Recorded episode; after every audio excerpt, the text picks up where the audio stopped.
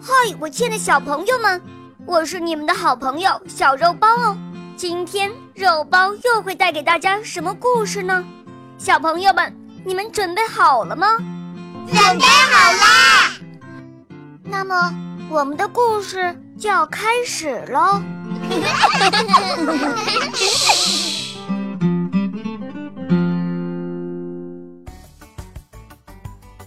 傻小子学害怕。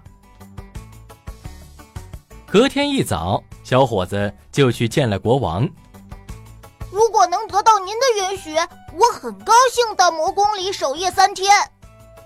国王上下打量了小伙子一番，觉得他还不错。你还可以要三样东西，但必须是无生命的东西。那么，我就要一把火，一个木匠工作台。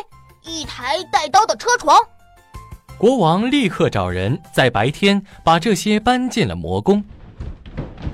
黄昏时，小伙子便走进了魔宫，进了房间里生了火，把木匠工作台和车刀放在火堆旁边，自己靠着车床坐了下来。嗯，没准在这儿我还是学不会害怕。快到半夜。小伙子正准备添柴，突然传来叫声：“喵，喵！我们好冷啊！喵喵叫个啥？冷就过来烤火。”话音刚落，两只大黑猫跳了出来。过了一会儿，它们烤暖了。伙计，咱们一起打牌吧！好啊。不过我要看看你们的爪子。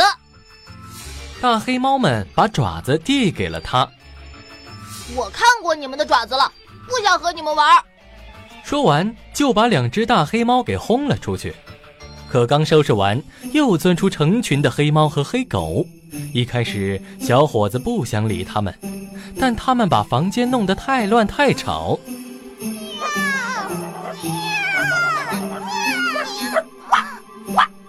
小伙子就把它们收拾掉，扔出了屋外。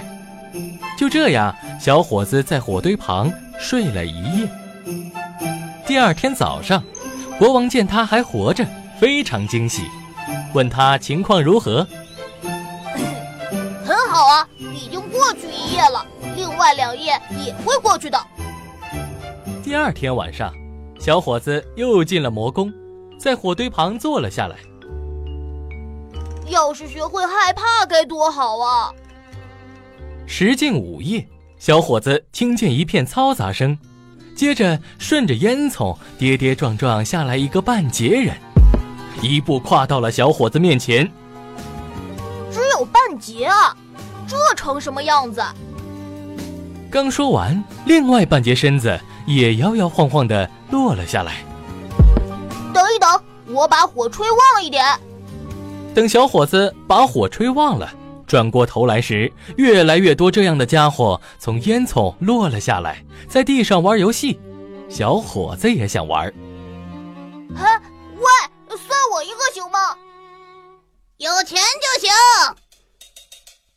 好啊。小伙子就和他们一块玩了起来，结果输了一些钱。说也奇怪。午夜十二点的钟声响起时，眼前的一切都消失了。于是小伙子便躺下睡了。该你说了。哎，这个呀呀呀呀，这个好好赢了。哎呀，又输了。输了就给钱嘛。第三天晚上，我要是会害怕该多好啊！刚说完。一个留着长白胡子的高大的男人走了进来。你马上就能学会害怕了，敢跟我比力气吗？要是你赢了，我就放你走。好啊，一言为定。说完，他领着小伙子来到一座铁匠炉前，老头一下子把一个铁砧砸进了地里。我会干的比这还漂亮。说着，小伙子不仅把铁砧劈成了两半，还把老头的胡子嵌了进去。嘿，那，这下是你输了。哎，好，好，好，好，是你赢了。只要你放开我，我将给你三箱黄金。于是小伙子放开了老头，老头给了他三箱黄金，一箱给穷人，一箱给国王，另一箱就是你的了。正说着，午夜十二点的钟声响了，老头子一下子就消失了，小伙子就这样平安的度过了三夜。就这样，小伙子破除了魔宫的魔法，国王也按照约定把女儿嫁给了他，日子过得非常幸福。可他还总唠叨：“我要是会害怕该多好啊！”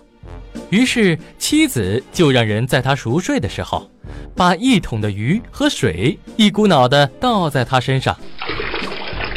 果然，小伙子吓醒了。我害怕了，亲爱的，这下我终于知道什么是害怕了。事情就是这样，你说奇不奇怪？